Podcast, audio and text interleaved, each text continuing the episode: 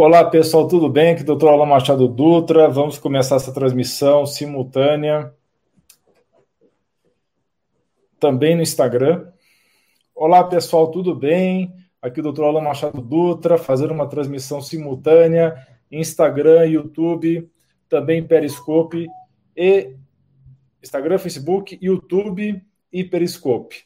Muito bem, o assunto de hoje vai ser sobre dieta carnívora. Eu li um livro sobre o assunto do Paul Saladino, que é um médico, psiquiatra, que tem formação também em medicina funcional, e eu vou falar para vocês as ideias dele, primeiramente. Primeira coisa que eu vou falar são as ideias deles. Depois, só um minutinho. Não fazendo, Ana. Então, desculpa que a esposa aqui ligou o Instagram dela simultaneamente com a minha transmissão. Muito bem, então não vou falar das ideias dele, tá? Sejam certas ou erradas, então eu peço para vocês que são veganos que não me joguem pedras, eu só estou aqui colocando as ideias dele. E no final eu vou colocar as minhas impressões pessoais sobre isso. Você acha que isso funciona, não funciona? Enfim, tá? Então vai ser uma live bem longa. Inclusive, se você está acompanhando do Instagram, e se por acaso passar do limite de uma hora, eu peço para você depois continuar acompanhando pelo YouTube, ok? Porque eu não sei se vai passar de uma hora essa live, porque é muito assunto para discutir aqui, ok? Vamos lá então. Bem, dieta carnívora, comer apenas carne, será que isso faz bem? Será que isso dá certo? Será que isso funciona? Muita gente tem adotado essa dieta como uma alternativa para emagrecimento e também para desinflamar o corpo e para tratar doenças imunes. Então, seria uma alternativa às já estabelecidas, pelo menos no mundo da medicina funcional, as dietas autoimune paleolítica e também a dieta cetogênica. Então, seriam alternativas autoimune paleolítica, cetogênica para doença autoimune também. Então, a dieta carnívora é uma nova tendência alimentar, especialmente após o lançamento em agosto desse ano, 2020, do segundo volume do polêmico livro do Dr. Paul Saladino. The Carnivore Code, tá? Então tem um subtítulo também que eu não me lembro agora qual é, mas o começo do livro dele é The Carnivore Code do, do Paul Saladino.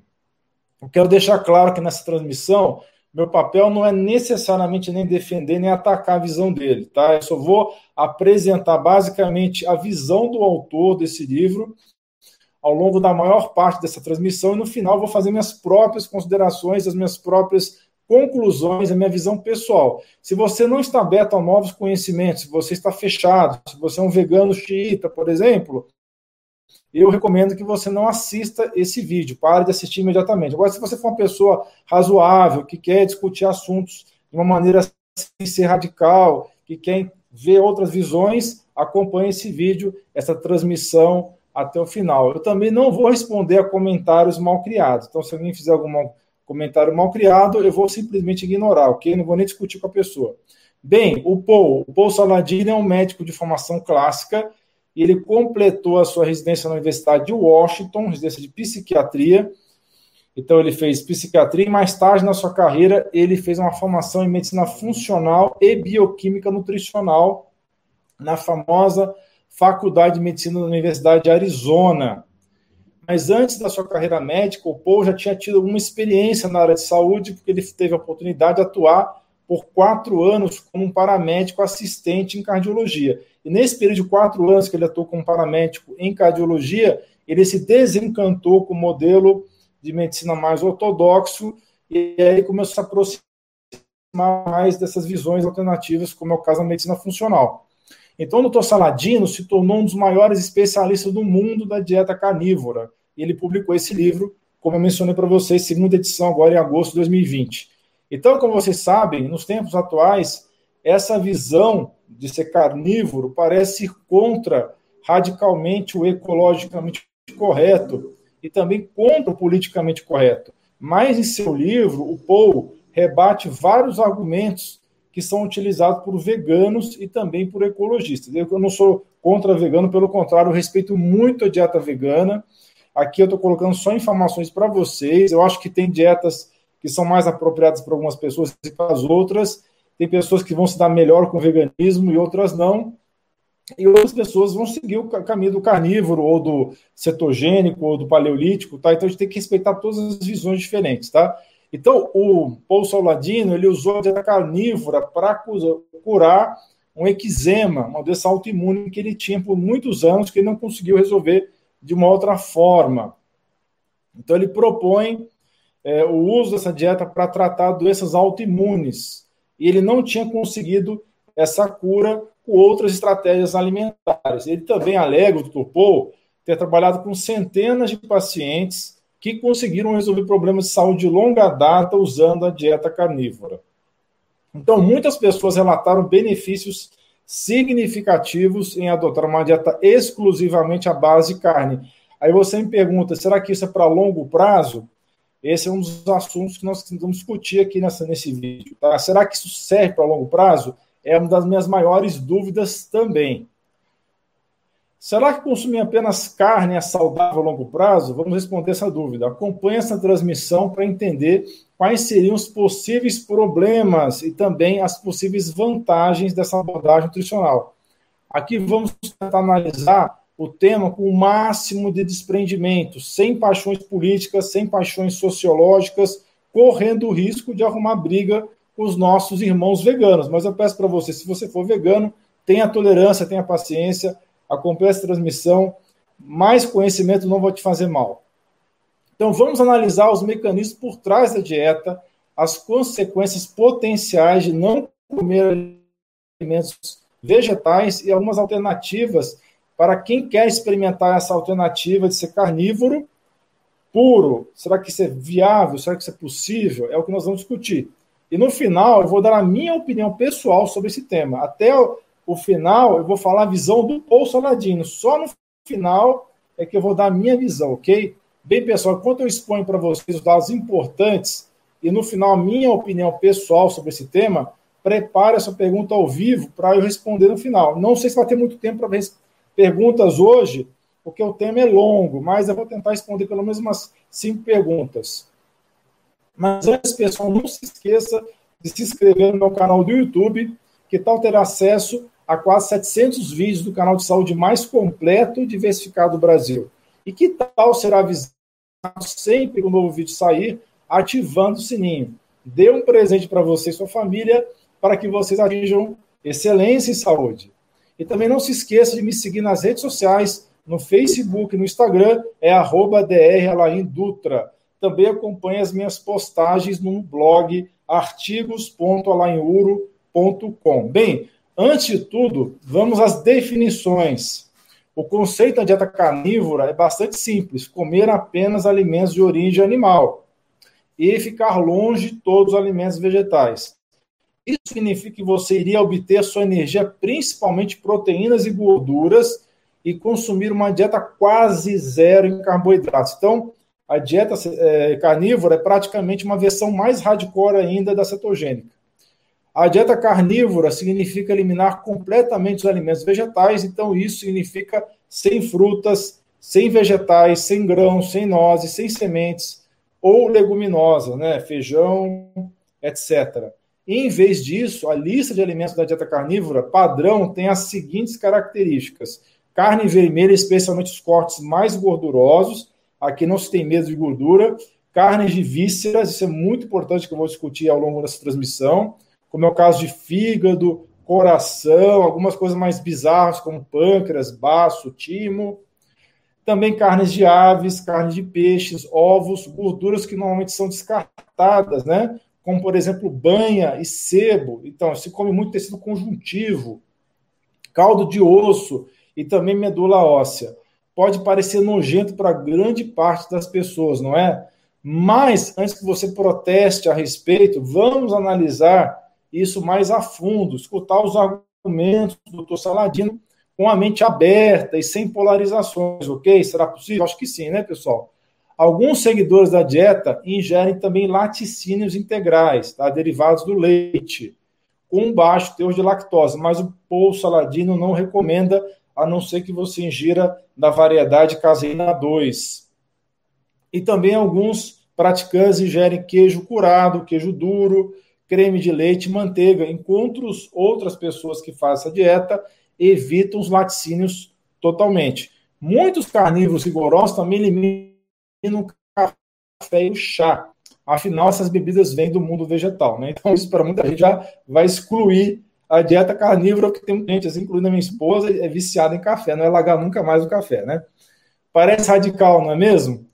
Os temperos em geral também são restritos. A maioria dos seguidores somente usam sal e pimenta. Pimenta é do mundo vegetal, mas algumas pessoas acabam usando a pimenta também. Muitas pessoas que adotaram a dieta carnívora relataram rápida perda de peso, então seria uma das vantagens dessa dieta. Melhor foco, maior clareza mental, muitas pessoas alegam isso. Digestão mais saudável e até melhor desempenho atlético esportivo. Tem alguns atletas fazendo essa dieta. Muitas pessoas relatam que obtiveram um alívio notável para problemas crônicos de saúde debilitantes com essa dieta. Então, serviria para doenças crônico-degenerativas também. Mas estudos a respeito não tem muita coisa, tá, pessoal? Mas vamos discutir isso ao longo da transmissão.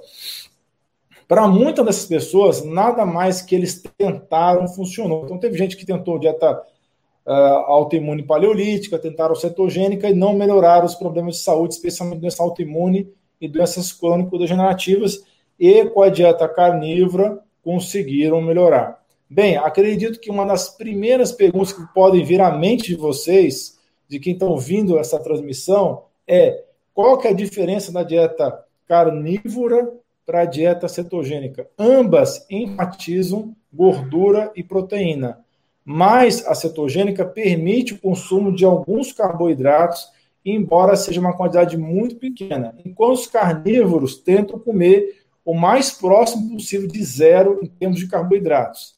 No caso da dieta cetogênica, que é classificada como muito pobre em carboidratos, ela permite de 5 a 10% das calorias totais na forma de carboidrato. E na dieta low carb, em comparação, é baixa, mas não é tão baixa assim carboidrato.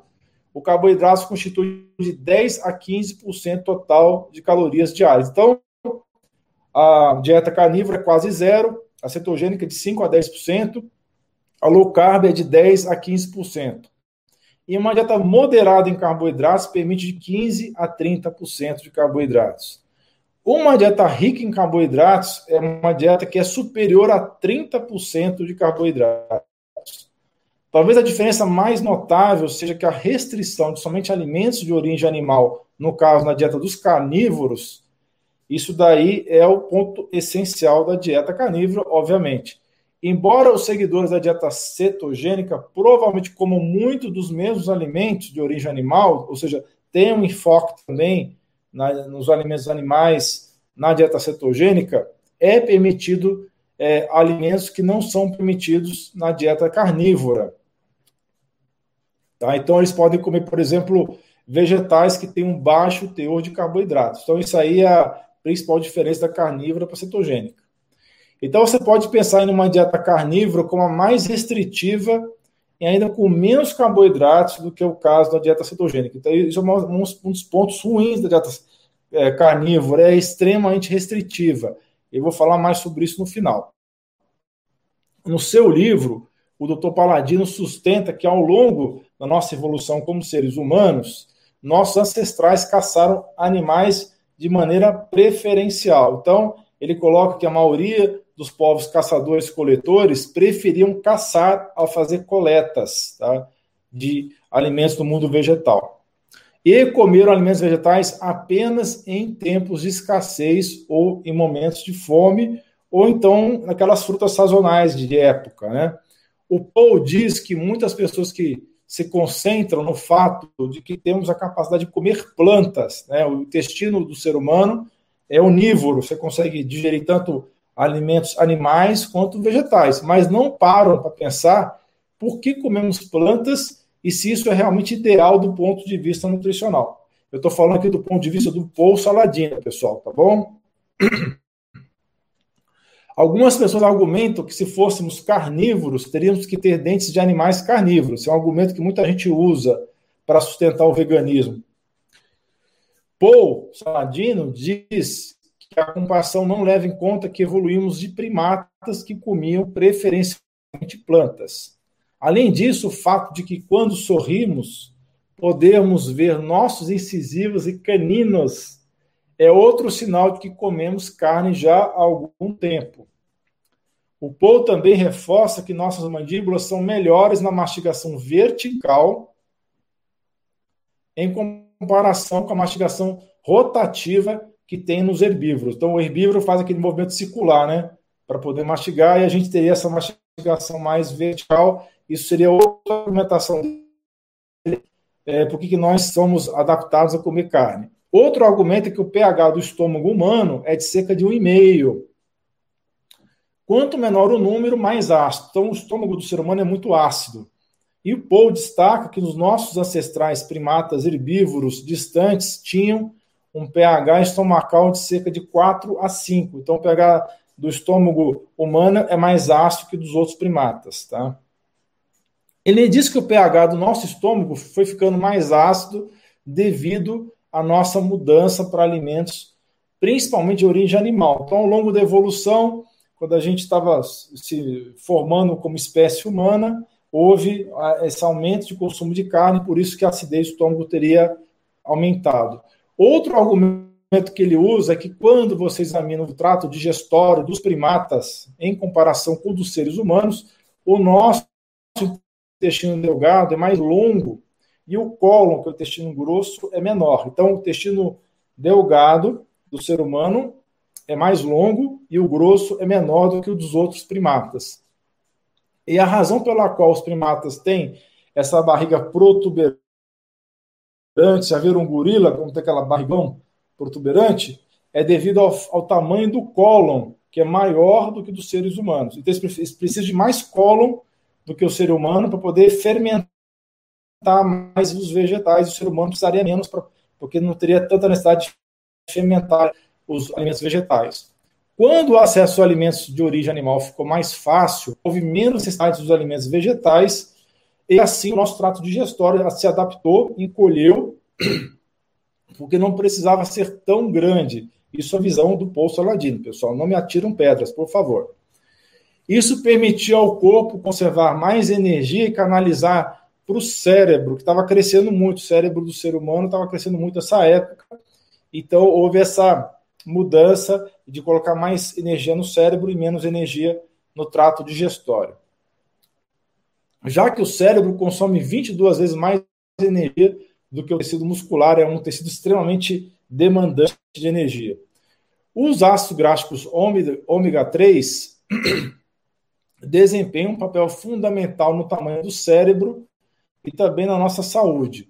O ômega 3 das plantas, chamado de ácido linolênico ou ALA, ele não é facilmente convertido no nosso corpo nas outras formas, especialmente o EPA, né, icosa pentaenoico, e o DHA, que é hexenoico.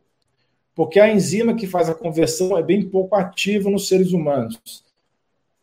E o principal ômega 3 que o cérebro precisa, que é o DHA, o docosa hexenoico, não é facilmente encontrado nas plantas, com exceção das algas. Então, essa seria outra justificativa dele para a gente consumir alimentos de origem animal, já que o ala, o linolênico, que tem, por exemplo, na linhaça, ele não é facilmente convertido no DHA e no EPA que a gente precisa no nosso organismo.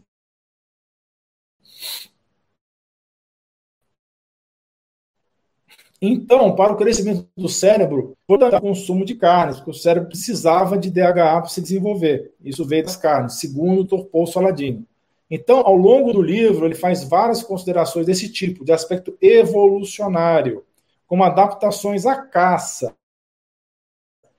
Mas eu não vou me estender. O do ele é uma coisa é, bem diferenciada em relação aos outros animais, porque o ser humano precisou desenvolver evolutivamente o ato de atirar uma lança para poder abater os animais. Então, ele coloca isso como uma argumentação também, porque que o ser humano evoluiu para comer carne, tá? Ainda seguindo essa linha, ele comenta no livro que supostamente o maior erro da raça humana foi ter mudado o comportamento de nômades, caçadores, coletores, isso é a opinião dele, tá? Para fazendeiros, para a agricultura, tá? Agora, muitos outros especialistas falam que não tinha outra alternativa. O ser humano tinha que se tornar fazendeiro, agricultor, porque o meio de viver é, caçador-coletor estava se extinguindo, estava acontecendo fome naquela época que não tinha como sustentar uma população humana só com caçador-coletor. Então, foi uma coisa inevitável na evolução dos seres humanos é, se tornarem fazendeiros, se tornarem agricultores, tá? Mas ele coloca que depois que o ser humano se tornou fazendeiro, agricultor, houve uma involução do cérebro, ele regrediu um pouco e também houve uma diminuição de estatura e também houve uma perda de qualidade dos ossos, tá? Então, segundo esse autor, cerca de 12 mil anos atrás, a saúde da raça humana começou a piorar, que coincidiu com a agricultura mais intensa, né? Então, a revolução neolítica, onde a agricultura passou a ser mais intensa, coincidiu com essa queda da saúde humana, segundo esse autor.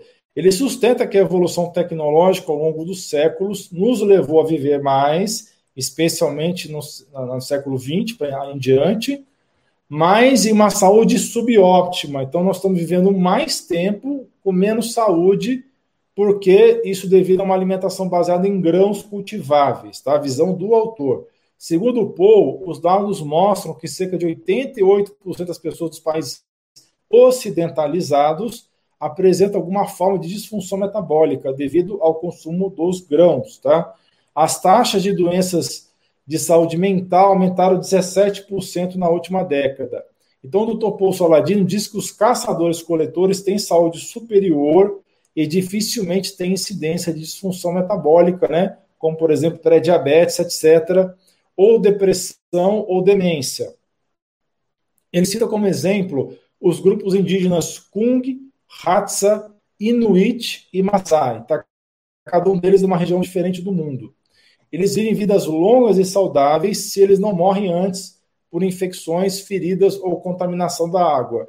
Se, por um lado, a mudança para a agricultura levou a uma explosão populacional, alguns dados dizem cerca de 10 ou mais vezes a população cresceu, muito devido à agricultura.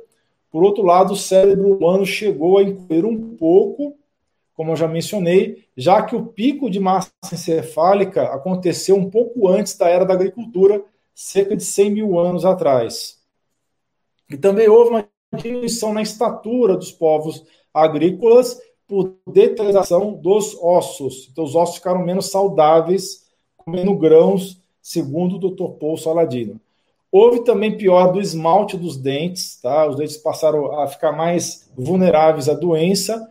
Isso também, segundo os estudos que foram feitos pelo famoso dentista milionário e antropólogo o Dr. Weston Price. Então, o Dr. Weston Price foi um dentista que tinha muito dinheiro de família, ele viajou o mundo inteiro e fez estudos muito interessantes de antropologia, mostrando que os povos ancestrais, caçadores-coletores, tinham saúde dentária muito melhor do que as civilizações ocidentais. Isso nos anos 20, mais ou menos, tá?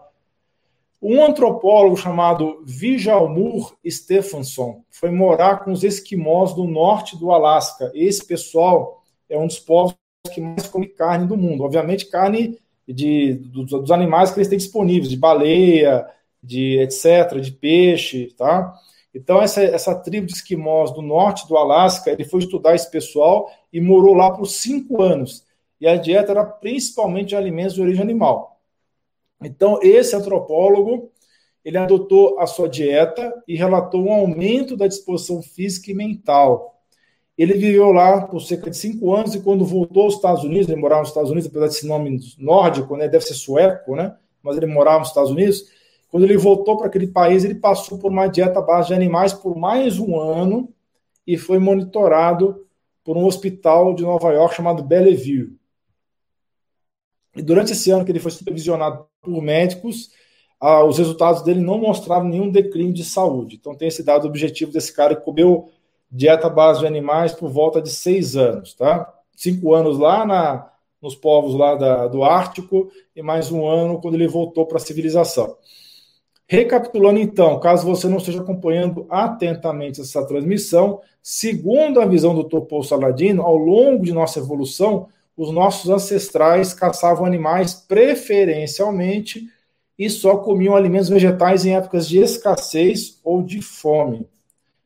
Alguns povos atuais caçadores-coletores que vivem até hoje têm a dieta mais ou menos meio a meio, 50% de animal e 50% de vegetais. E o Paul, na visão dele, a explicação dele para isso dessa divisão meio a meio, não seria 80% carne e 20% vegetal, por exemplo, seria porque esses povos primitivos da atualidade têm difícil acesso a grandes animais, tá? Essa é a visão dele, tá? Mas mesmo os vegetais que consomem são quase sempre fermentados. Então, todos esses povos primitivos têm algumas alternativas, têm algumas estratégias para tornar os vegetais menos tóxicos. Já vamos chegar lá nessa questão de toxicidade vegetal, que é um ponto muito que ele coloca muita ênfase, tá? Então ele coloca que os povos ancestrais fermentavam os alimentos e tinham outras estratégias para diminuir as toxinas dos vegetais. Ainda segundo o Saladino, os povos mais avançados que não têm que lutar pela sobrevivência não teriam por que consumir esses vegetais. Então, essa é a visão dele. Os capítulos 3 a 5 do livro do Saladino são dedicados a listar todas as toxinas que existem nos vegetais. Tá? Isso é verdade, tem toxinas nos vegetais. Tá? O que ele coloca é que essas toxinas causam mais mal do que as supostas vantagens dos vegetais. Essa é visão dele, nós vamos discutir esse assunto. Então, o Saladino sustenta que, como as plantas têm recursos limitados de defesa, você nunca viu uma planta sair correndo, né? Não consegue correr. Então, ela tem que desenvolver outros mecanismos de defesa porque ela não quer morrer. Do mesmo jeito que um animal não quer morrer, a planta também não quer morrer. Então, elas são obrigadas a desenvolver várias toxinas para evitar de serem comidas. As plantas são então, organismos vivos que querem sobreviver como todos nós. Né? A planta não quer só ficar lá paradona e ser comida. Como não podem se mover por conta própria, desenvolveram defesas físicas e químicas que protegem a espécie. Aqui que entra alguns dos aspectos mais polêmicos do livro e que me surpreendeu bastante na leitura. Muitas das substâncias que eu estudei ao longo dos anos, como algumas das melhores substâncias naturais mais saudáveis para a saúde humana, aqui no livro são apresentadas como toxinas. Isso me surpreendeu bastante, tá? Isso inclui os polifenóis, os famosos polifenóis, já fiz live sobre isso, fiz vídeo sobre isso, que são da família das fitoalexinas. Entre os polifenóis estão os famosos resveratrol da uva, a curcumina do açafrão e as catequinas do chá verde. Então ele acha que tudo isso é toxina, segundo o Paul Saladino.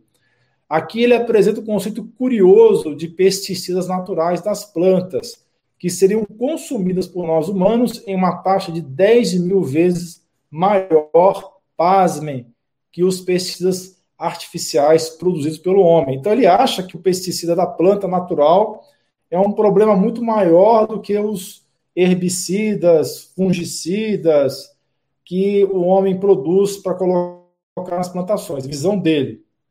Então ele sustenta que muitas das toxinas provocam danos ao nosso DNA. Então, a curcumina, o resveratrol por aí vai, as catequinas seriam toxinas que fazem danos ao DNA. Outro argumento desse capítulo do livro é que de que, assim como os humanos se adaptaram a comer principalmente alimentos de origem animal, os herbívoros se adaptaram a comer alimentos vegetais e, ao fazer isso, desenvolveram defesas contra as toxinas vegetais que esses animais ruminantes teriam e nós, como seres humanos, não teríamos essas defesas. Por exemplo, muitos animais que pastam, os ruminantes, têm enzimas na saliva que desativam as toxinas vegetais chamadas de tanino. Então tem umas toxinas chamadas tanino e na boca do ruminante ele consegue desativar, nós não. Os ruminantes têm mais de um estômago, já ouviram falar isso? Não sei se você lembra disso da escola. E os seres humanos e outros animais não têm é, vários estômagos, tem um estômago só. Então, os ruminantes têm vários estômagos. Isso serve para quê? Para ajudar a digerir as plantas. Né? Então, esse processo tira as toxinas também.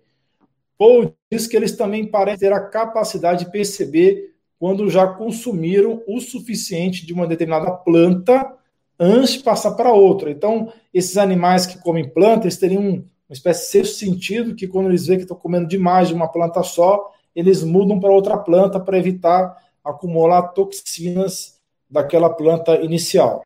Né? Além disso, as populações de herbívoros são forçadas a consumir apenas uma pequena variedade de plantas, algumas evidências mostram que pode ocorrer, em algumas situações, morte em massa desses bichos.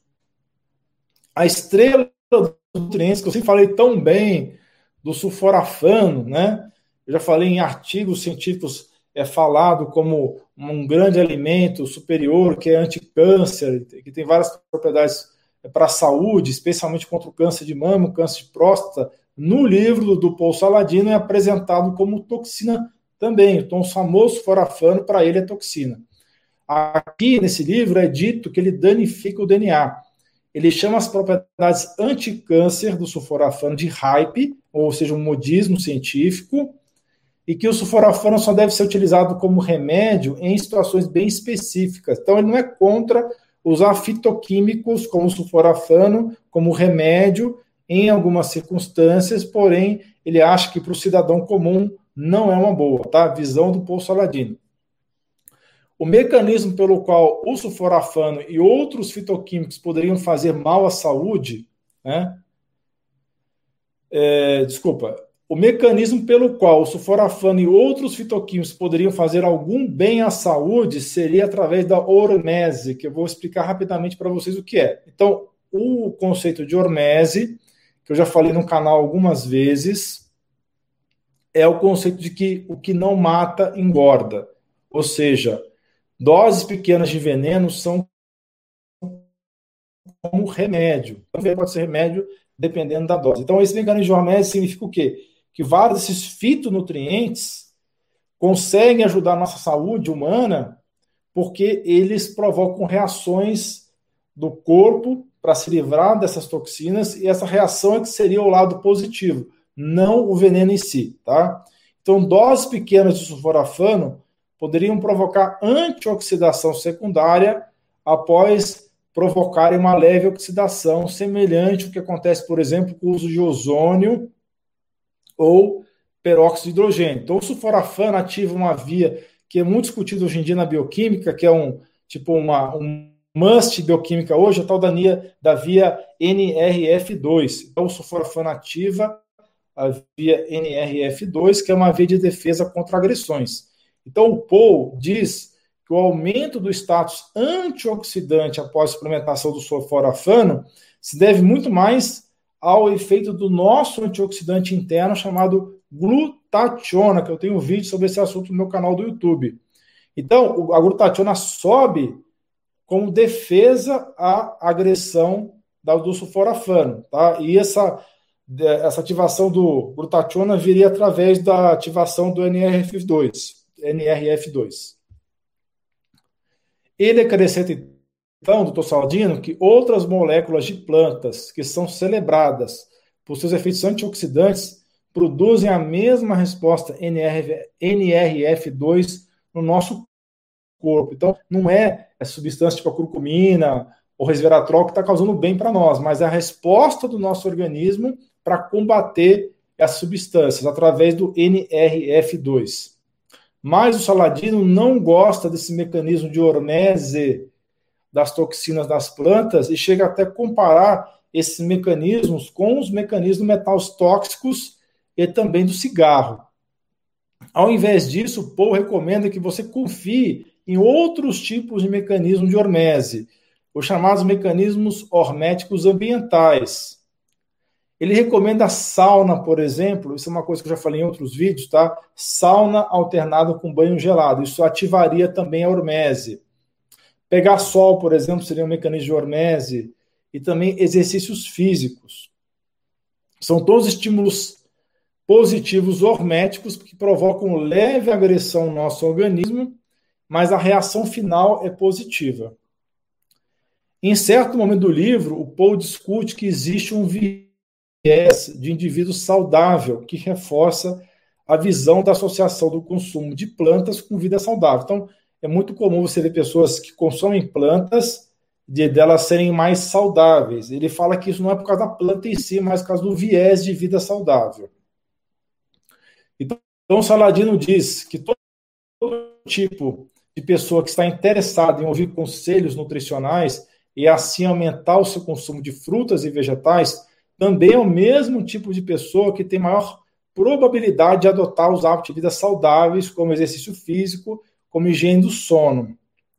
Então, seria impossível separar os hábitos saudáveis do consumo de frutas e vegetais. Então ele acha que não é o consumo de fruta e vegetal que deixa a pessoa saudável, mas que é o contrário, é a pessoa saudável que busca consumir frutas e vegetais porque ela já está é, buscando saúde na vida dela.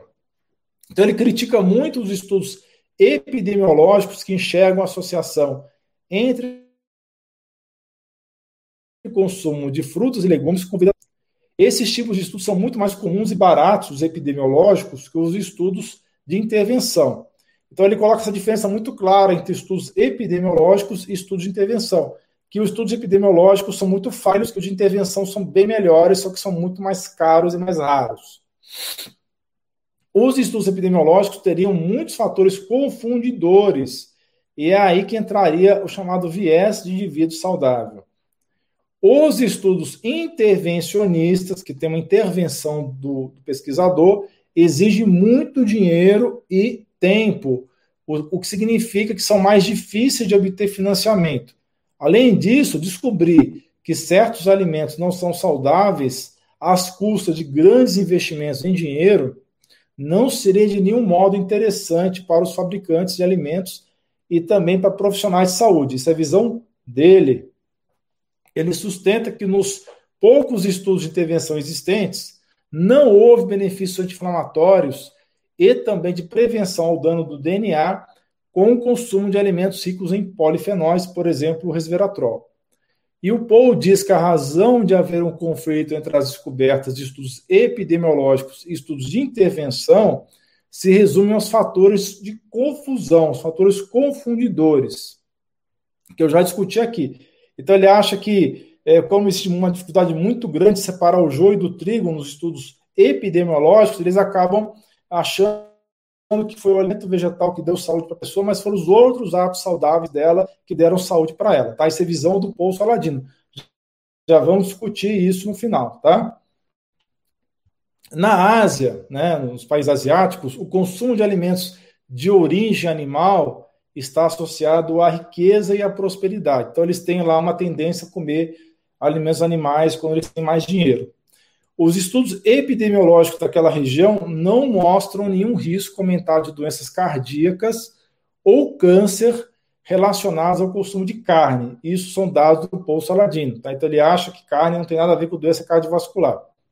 Na verdade, em alguns estudos, o consumo de carne vermelha foi associado a menos morte por doença cardíaca em homens e menor risco de morte por câncer para mulheres. Então, teve um estudo lá que descobriu que a falta, desculpa, que a, a não a falta, teve um estudo daquela região da Ásia que descobriu que a alta ingesta de gordura animal e colesterol reduziu o risco de morte por derrame em homens e mulheres. Assim como existe o viés do indivíduo saudável, também existe o viés do indivíduo desleixado, né? Tem uma tradição livre minha, tá? Do indivíduo que não é saudável, ou desleixado. Quando uma cultura promove mensagem de que carne faz mal para a saúde, que é o que nós estamos escutando isso há mais de 60 anos, isso aumenta a probabilidade que as pessoas que continuam a comer carne, e também em grandes quantidades, não sejam as pessoas mais particularmente interessadas ou influenciadas por mensagens de saúde, né? São pessoas desleixadas, né? Por isso que eu falo que o viés da pessoa desleixada. Isso também significaria que elas estão mais propensas a se envolver em comportamentos de estilo de vida pouco saudáveis, como, por exemplo, fumar e não praticar atividade física. Então, quando os estudos epidemiológicos são realizados nesse grupo de pessoas, uma vez que não há controles adequados, não há como separar uma coisa da outra. Né? Fica muito difícil perceber o quanto a dieta está afetando os resultados ruins de saúde em comparação com o estilo de vida geral. Né? E isso é a razão pela qual muitos estudos epidemiológicos correlacionam o consumo de carne com resultados de saúde ruim. Tá? Então, essa é a visão também dele. Então, o Paul diz que, embora haja algumas evidências de que certos compostos vegetais têm propriedades anti-inflamatórias, eles também têm efeitos colaterais, assim como os medicamentos que você compra na farmácia, com anti-inflamatórios comuns, diclofenaco, nimesulide. Ele sugere que, em vez de tomar moléculas anti-inflamatórias, sejam as artificiais ou sejam as naturais das plantas, nós devemos buscar as causas básicas da inflamação e resolver essas causas básicas. Essa é uma visão interessante, mesmo que eu, eu ou vocês não concordemos com o que ele sustenta no livro. Então, é uma colocação interessante, né? De ir na base das inflamações, ao invés de tratar essa inflamação com diclofenaco ou com curcumina, por exemplo, né? Uma versão do que você pode encontrar na farmácia e uma coisa natural que tem efeito anti-inflamatório também. Tirando como exemplo um dos queridinhos dos cientistas, o resveratrol, o Dr. Paul Soladino diz que a maioria das alegações de que a substância é excepcional para longevidade e para o diabetes também são baseadas em estudos com animais. E, de fato, ela teria efeitos colaterais prejudiciais para os humanos. Como outras toxinas vegetais, o resveratrol seria. Ele teria que estar chamando resveratrol de toxina, tá? Estou colocando as palavras dele. Então, o resveratrol seria um pró-oxidante e que ativa também a via do NRF2, que eu já falei aqui na transmissão. Então, o resveratrol também é um pró-oxidante, também ativa o NRF2 e acaba causando aumento da glutationa secundário. Também poderia oxidar as membranas celulares e danificar o DNA, no caso do resveratrol. Um dos motivos pelos quais esse resveratrol recebeu tantos elogios é a sua capacidade de atuar ativando as sirtuínas, que são associados à longevidade.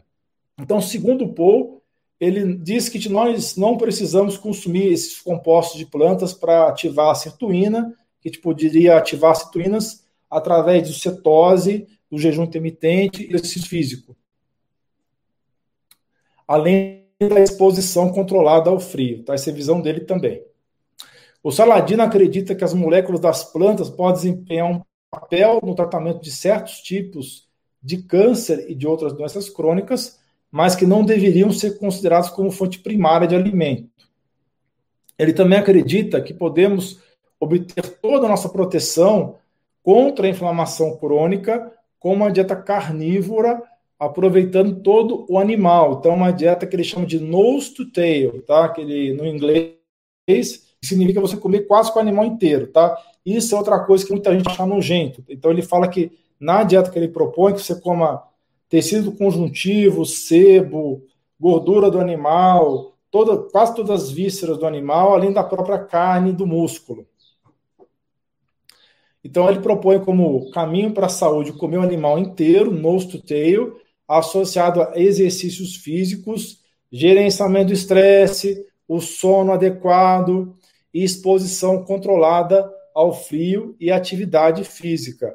Ao longo do livro dele, ele comenta sobre os efeitos negativos de vários fitoquímicos, como as fitoalexinas, lectinas, oxalatos, são todas substâncias derivadas dos vegetais que têm efeito tóxico. Eu não vou me estender mais nesse assunto, mas se vocês tiverem interesse em se aprofundar, adquiram e leiam o livro dele. Além disso, ele refuta a ideia de que alguns vegetais possam ser superalimentos. Ele não acredita na história dos superalimentos.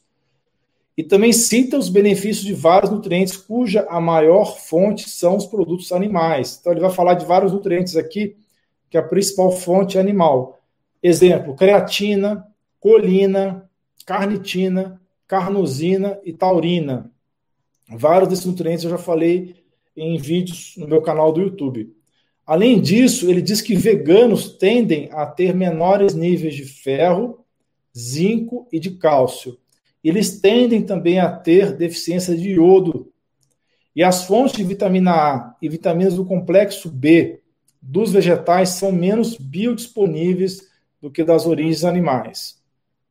Descobriu-se que dietas à base de plantas elevam os níveis de homocisteína, que é um marcador inflamatório, o que indica que a metilação, que é um processo no qual as vitaminas do complexo B são fundamentais, estaria prejudicada.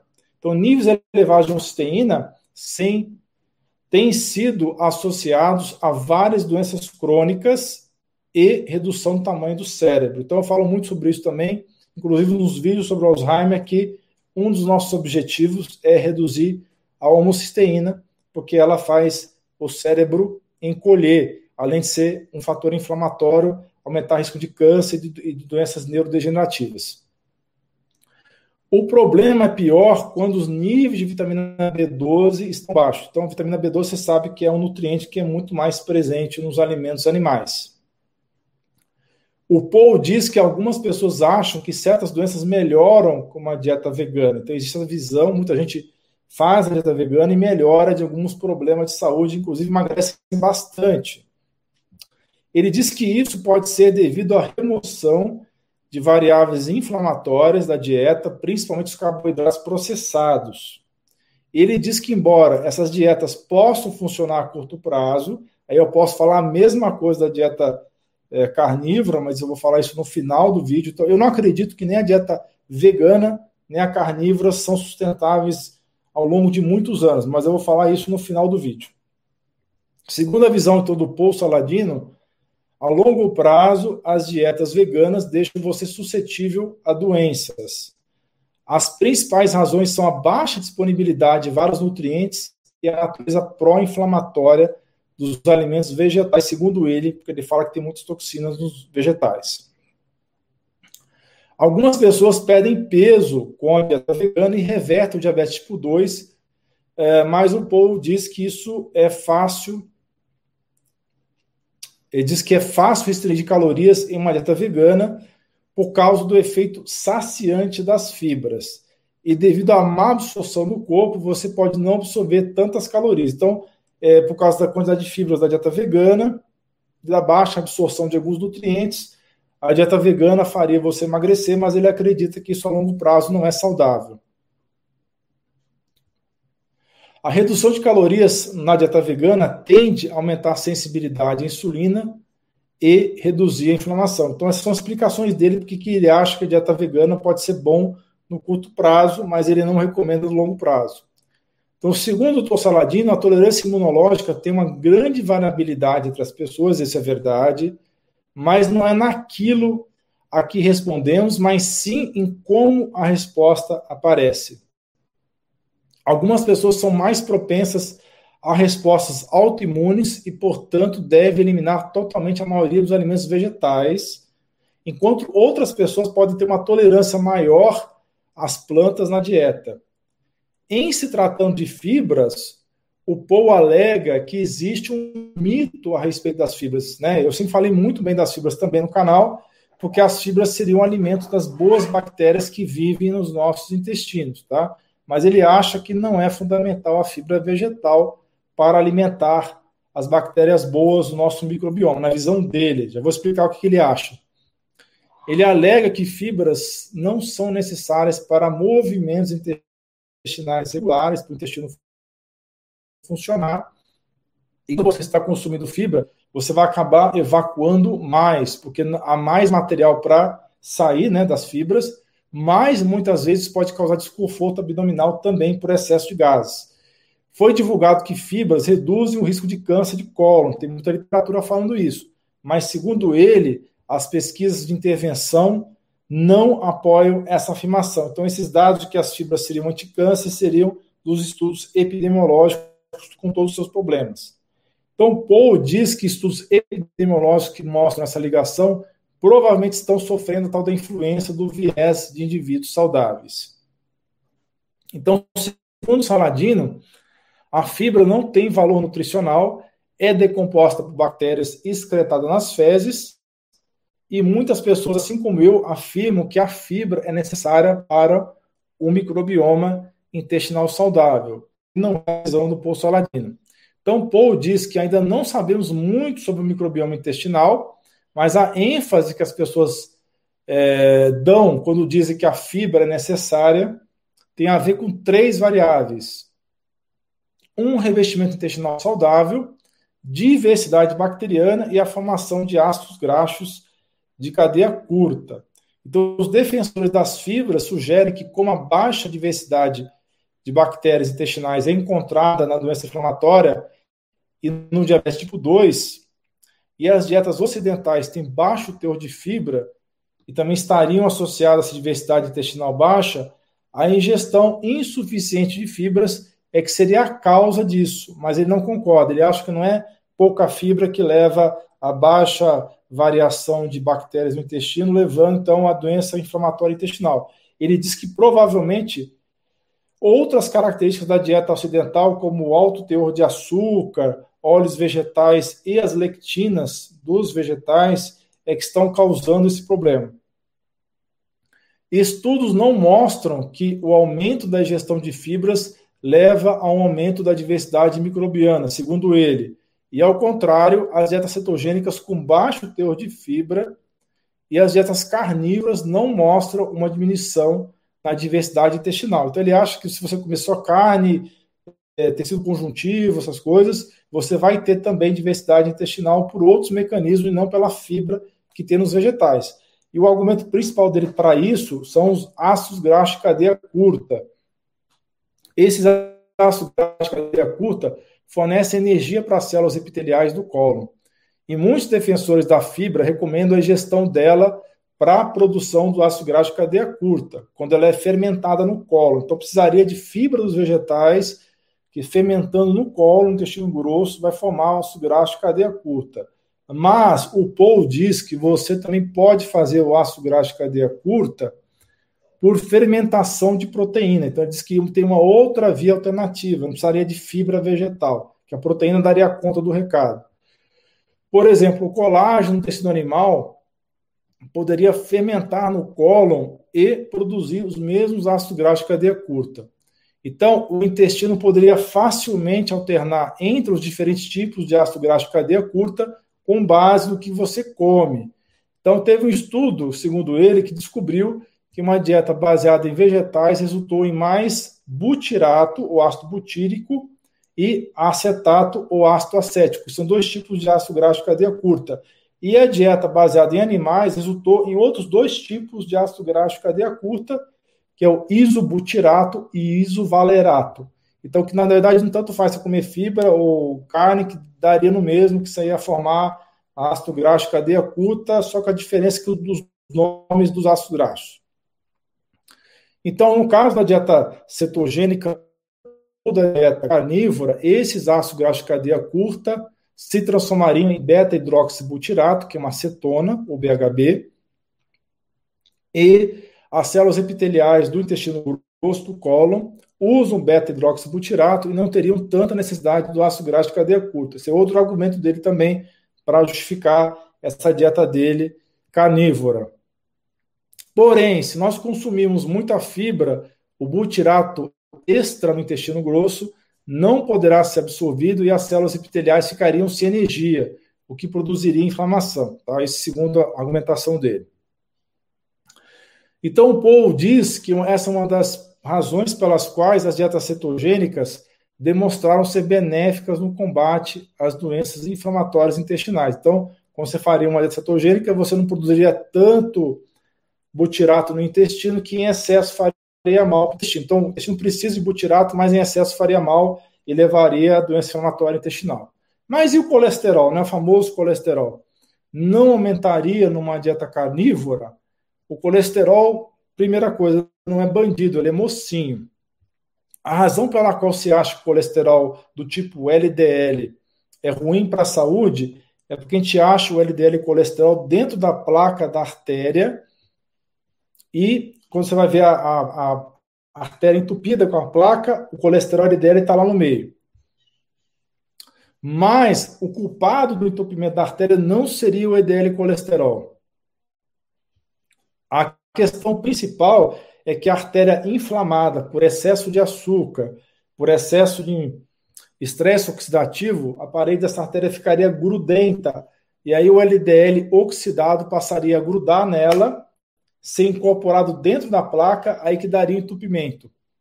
Então, a chave aqui seria a resistência insulínica, segundo a visão do Paul Saladin. Então, não é o LDL colesterol bandido. Ele só lá vai lá tentar resolver o problema da artéria inflamada, né? Mas o que leva o LDL a entrar na parede da artéria é a resistência insulínica, é a inflamação provocada por excesso de açúcar.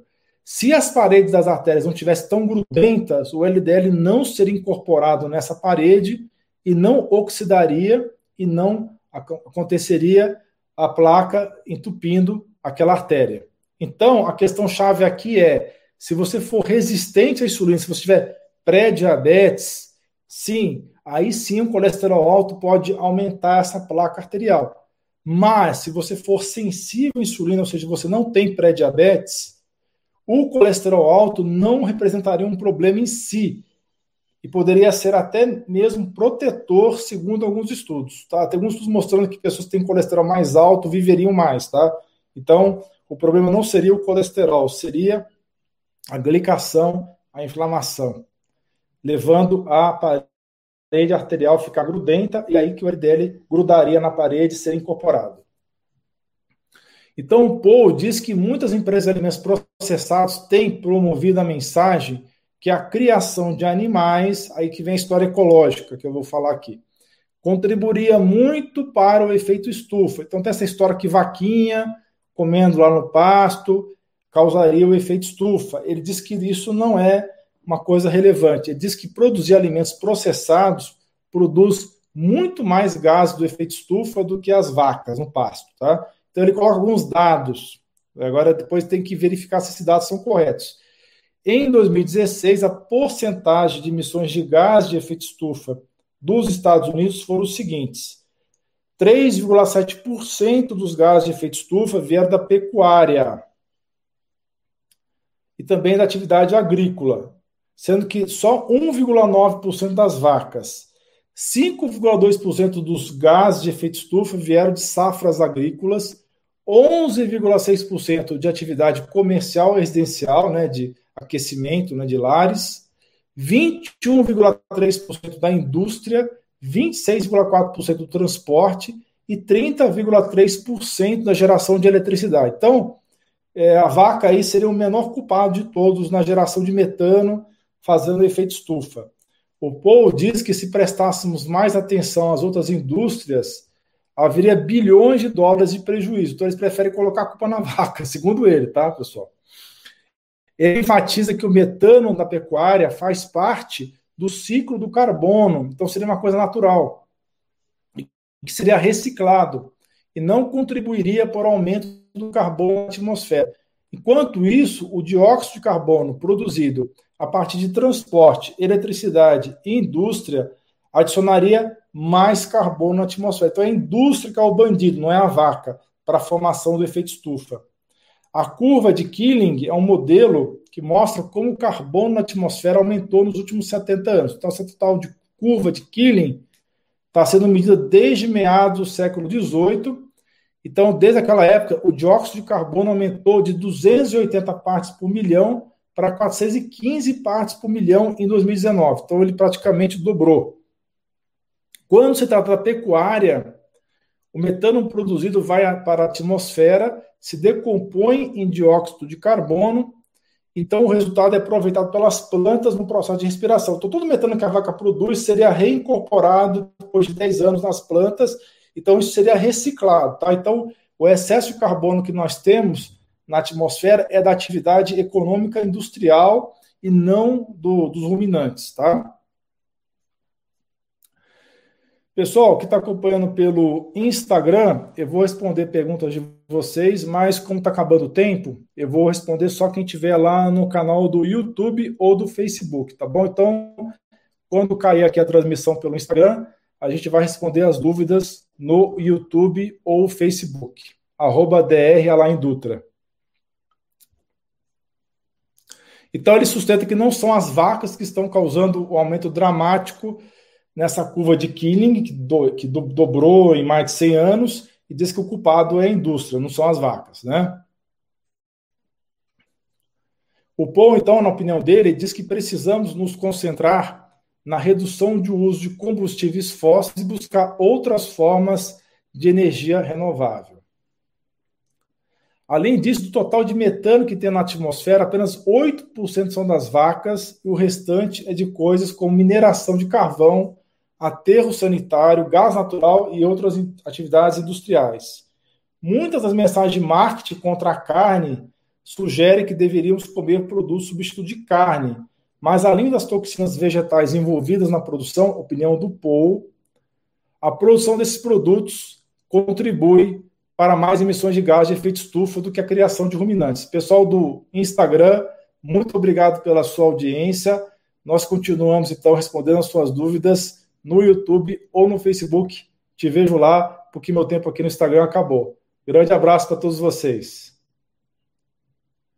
Eu estou continuando a transmissão no YouTube, para quem tiver interesse de continuar assistindo, ok?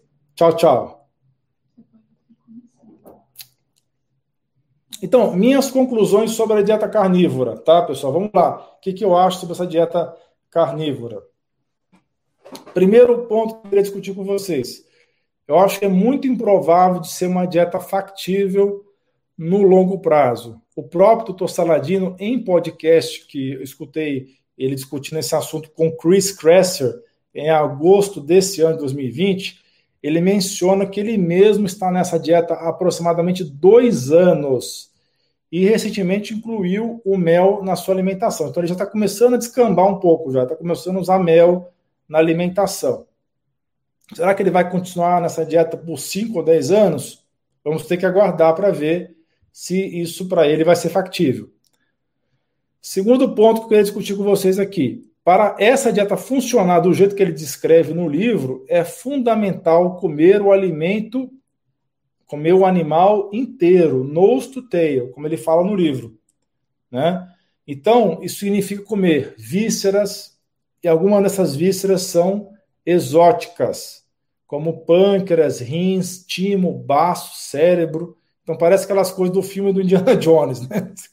Então o cara tem que comer o animal inteiro praticamente. Então é uma coisa que pouca gente, eu acho, vai estar disposta a comer rim, comer timo, comer baço, porque fígado é uma coisa todo mundo come, né? Agora comer timo, comer baço já é meio esquisito, né?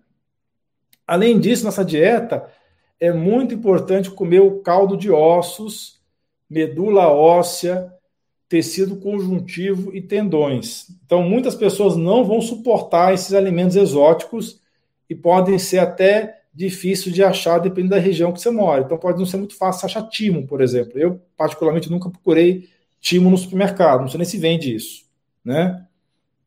Então, ele propõe no livro dele para as pessoas que não gostam de comer vísceras que suplementem com cápsulas de vísceras dissecadas. Só que também é uma coisa meio exótica. Tem algumas empresas que já estão comercializando essas cápsulas de víscera dissecada, mas no Brasil eu nunca vi. Então, se a pessoa na dieta carnívora comer somente carne de músculo, que está acostumado, bife, essas coisas, ela certamente vai ter deficiências, tá? De quê?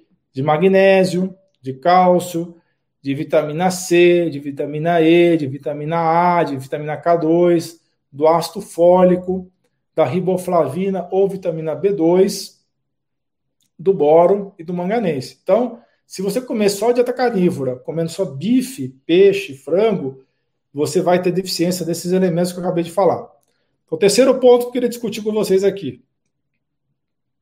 A pessoa fazendo dieta carnívora, teria que ter um grande cuidado de obter somente carnes orgânicas de gado que come pasto, de animais que se alimentam de alimentação ancestral daquele mesmo bicho. Tá? Então, não serviria, por exemplo, você comer é, galinha e porco que se alimentam de soja e milho, que é o que nós achamos na maioria dos lugares. Né? Então, você teria que arrumar uma carne orgânica, boi de pasto, frango orgânico, frango caipira e também porco que se alimenta da alimentação normal do porco e não soja e milho.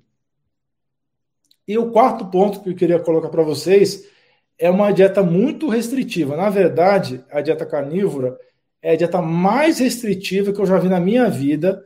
Ela é mais difícil de seguir, na minha opinião, do que a dieta cetogênica ou a dieta paleo. O quinto ponto que eu queria discutir com vocês ela pode ser excelente pedida para pessoas com doenças autoimunes que tiveram tentativas anteriores, tentaram melhorar com dieta cetogênica ou dieta autoimune paleolítica, mas não conseguiram. Então, o próximo passo seria talvez tentar essa dieta carnívora, mas para talvez ser seguida à risca por cerca de seis meses a um ano e depois você flexibilizar essa dieta. Eu acho muito difícil uma pessoa manter essa dieta por muitos anos. No livro do Paul Saladino, ele apresenta cinco versões da dieta carnívora, sendo que o nível 1, que seria o mais flexível de todos, haveria a adição de frutas, de oliva, né, do, da azeitona, abacate, abóbora e pepino. E ele mesmo admite que essa dieta não é para todo mundo.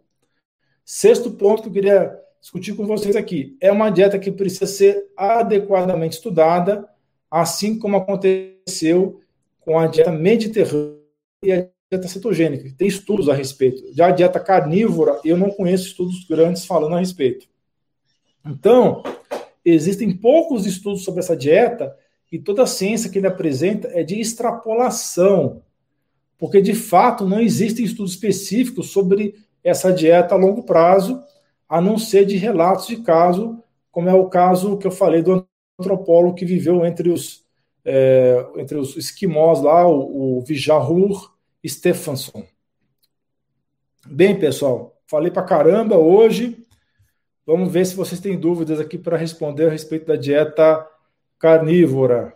Então, pessoal, eu acho que é uma dieta que pode ser utilizada sim, em algumas circunstâncias, mas sinceramente eu não acredito que essa dieta seja factível por muitos anos, que as pessoas não aguentam ficar comendo só isso, só víscera, é, pâncreas, rins, estômago, é, que mais?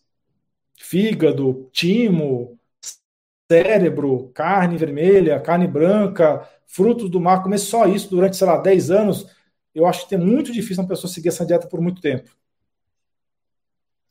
Então, eu acredito numa dieta mais equilibrada, que tenha a adição de alguns vegetais, apesar dos argumentos que ele fala das toxinas vegetais, que eu acho que é um pouco exagerado os argumentos dele. Vamos lá.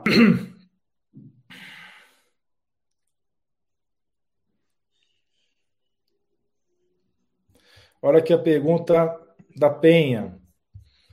Ela pergunta para mim se eu recomendo a dieta carnívora. Tenho artrite reumatoide, asma, bactéria do caramujo, hernia de disco e a memória está muito ruim. Eu acho que você pode experimentar essa dieta sim, viu, Penha? Eu não, como eu falei, eu não acredito que ela seja uma dieta factível por muito tempo, mas para pessoas com doenças autoimunes, ela pode ser uma boa alternativa, porque ela, ela elimina todas as toxinas dos vegetais. Tá? Que realmente os vegetais têm algumas toxinas. Eliane, durante a transmissão já respondi a respeito da fibra. Na visão dele, do doutor Paul a fibra não é essencial.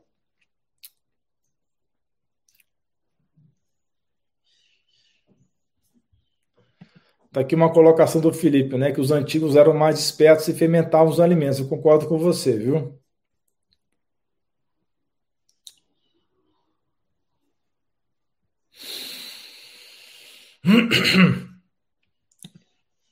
Oi, André. Se você acha que a dieta vegetariana está fazendo bem para você, eu acho que deve manter. Só que eu acho que deveria também fazer exames para ver como é que está a sua vitamina B12, tá? Agora, se você tiver boa saúde, mantenha a sua dieta vegetariana. Não tem razão de você parar. E provavelmente você deve ter uma dieta ovo-vegetariana, né? Que você não se caracterizou como vegana.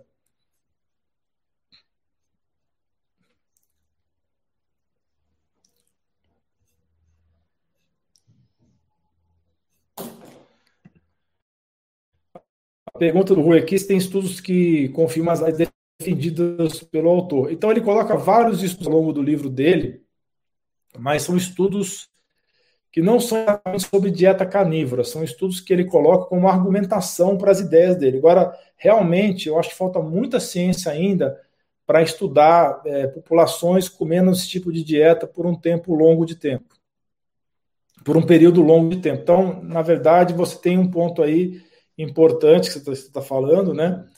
Precisa ser mais estudada essa dieta.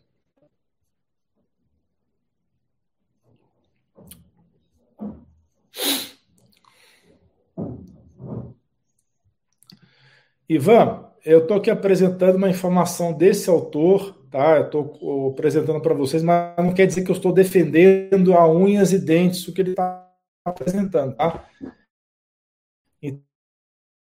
Então não precisa ficar perdido. Você segue o protocolo, coloquei para você aí, tá? Eu só estou colocando uma informação nova e não defendendo a, a visão dele como a, a ideia primordial.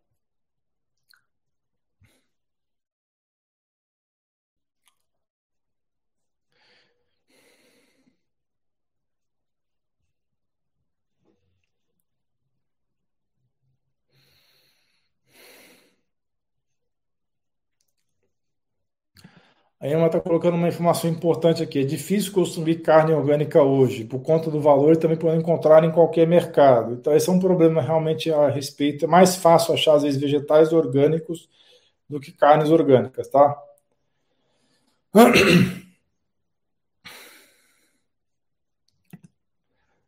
o depoimento aqui do irmão Braga. Apesar de estar caminhando para 63 anos de idade, sou novo na área. No meu caso, minhas dores foram embora quando tirei alguns alimentos como leite derivados, carboidratos processados e açúcar. É isso que acontece realmente quando você tira esses alimentos.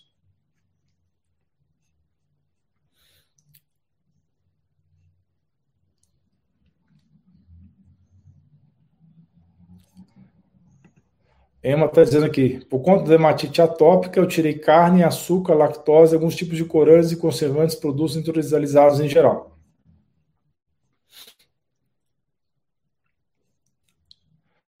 Aqui uma observação do Borges. Uma parte das carnes é alimentada com rações à base de milho modificado. Isso é verdade. Então é, é por isso que é importante você buscar uma carne orgânica se você for optar por uma dieta dessas aqui que ele defende, né?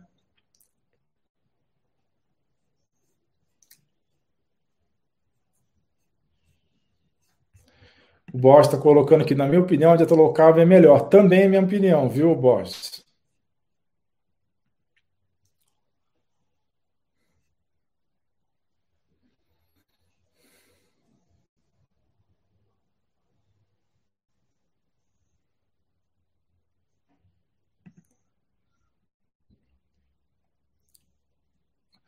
É verdade. Quando você faz uma dieta muito restritiva, assim como o Braga está colocando aqui, a tendência no longo prazo é você desistir da dieta. Então, realmente, a gente tem que levar isso em consideração. Eu continuo defendendo bastante a dieta cetogênica, eu acho que ela é uma dieta mais saudável e mais factível do que essa que nós estamos discutindo hoje, da dieta carnívora.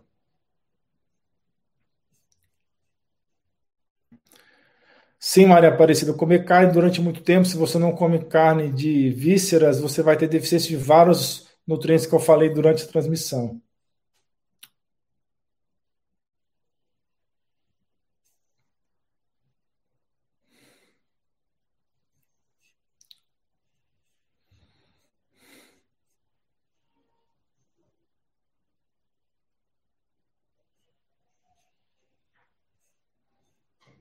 Estamos buscando novas perguntas aqui. Tem muitos comentários aqui, poucas perguntas, por isso que eu estou demorando um pouco.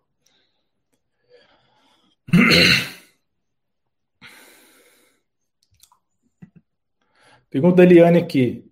Quanto ao resveratrol, foi comprovado que promove oxidação ou é a opinião do Topou? Um pouquinho de cada coisa. O resveratrol, de fato, ele é um agente de hormese, então ele causa uma boa ação no organismo, através da reação do organismo. Tá? Só que na visão do Paul, ele acha que isso não é legal, enquanto que a maioria dos cientistas acham que essa ação de hormese é benéfica para o organismo.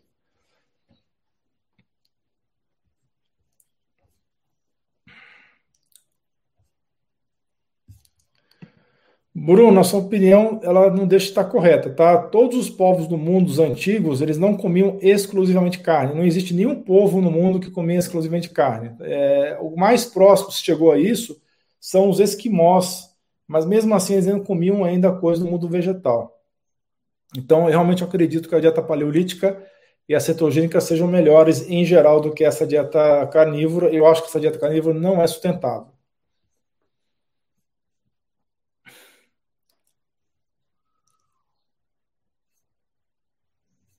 Está aqui a opinião da EMA. A criação de gado é a maneira que esse sistema é feito que prejudica muitos vários setores. Bem, Emma, se você quiser elaborar mais sobre esse assunto, seria bom você explicar para nós quais são os outros setores que, o, que a criação de gado prejudica.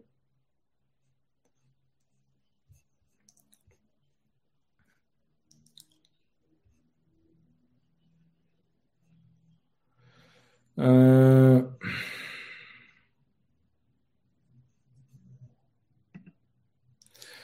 que o Greve está colocando que 95% da carne consumida é transgênica, você deve estar tá querendo dizer que 95% da carne é de vaca que consome soja transgênica, é isso que quis dizer, né? Provavelmente é isso que você quis dizer.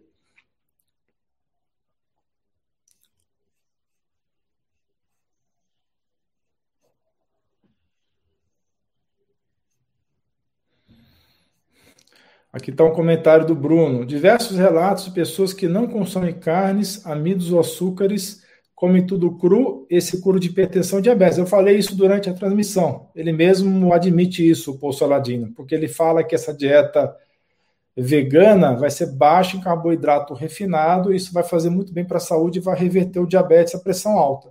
Isso ele acha, na opinião dele, que não é uma dieta saudável a longo prazo mas que em médio prazo poderia sim reverter o diabetes e a pressão alta.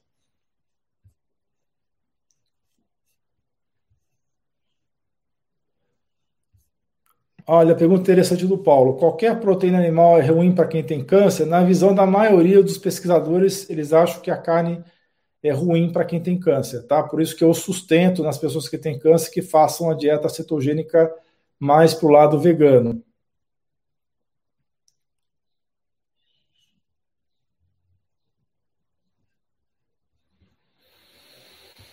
Pergunta do Sidney: óleo de semente de abóbora e óleo de coco o DHT? Sim, o DHT, tá? É, isso é verdade, Sidney. Yolanda dizendo que a virtude está no meio. Depende do meio que você está falando. Yolanda, se for para comer metade da comida industrializada, não faz bem, não. Tá? Então, mais extremos em geral também não são bons, eu concordo com você.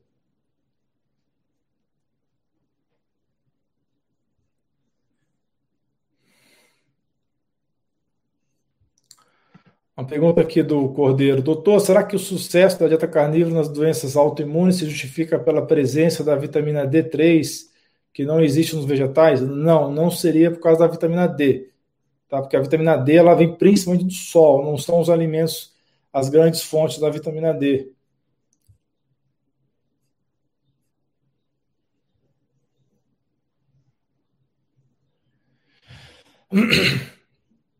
Só carne orgânica vale a pena comer, doutor? Se você está perguntando da dieta carnívora, eu acho que ela só funcionaria se você comer vísceras também. E como eu já falei, eu não acredito que essa dieta seja factível no longo prazo. Ele mesmo, esse doutor Paul Saladino, ele está nessa dieta tem dois anos. Vamos ver se ele aguenta ficar dez anos nessa dieta, né? Lhe pergunta, doutor, o ovo entraria nessa dieta carnívora? Sim, entraria tá? entraria como fonte de colina, principalmente. Essa questão aqui, Márcio, estou colocando dos produtos de reação de Maillard, né, as aminas heterocíclicas, ele coloca que a solução para isso seria você não cozer a, a carne demais, que as aminas heterocíclicas seriam formadas pelo cozimento exagerado da carne, e ele recomenda que você coma a carne é, mal passada, tá? Essa que é a argumentação dele, tá? Mas é um ponto de, Preocupação, sim, concordo com você. Bem, pessoal, muito obrigado pela participação de vocês, pelas suas dúvidas, algumas perguntas aí bem inteligentes. Volto a dizer que eu não estou aqui para defender a visão dele, só quis mostrar mais uma visão para vocês que estão procurando soluções para doenças crônicas, que estão procurando soluções para doenças autoimunes. Pode ser que a dieta carnívora, feita por um período limitado de tempo, uma alternativa para que vocês melhorem temporariamente. Eu não acredito nessa dieta para ser utilizada por muito tempo, por mais de dois anos, tá? Essa é a minha opinião pessoal. E também faltam estudos suficientes para a gente poder recomendar essa dieta de uma maneira mais ostensiva. Então, se você tem câncer ou se você está seguindo uma dieta cetogênica vegana por algum motivo, continue nesse caminho. Ah, o objetivo desse vídeo não foi dizer que você está errado, foi só mostrar uma outra visão e que tem alguns pontos interessantes para a gente poder discutir aqui com vocês. Tá? Um grande abraço para todos vocês. Vejo vocês na próxima transmissão. Tchau, tchau.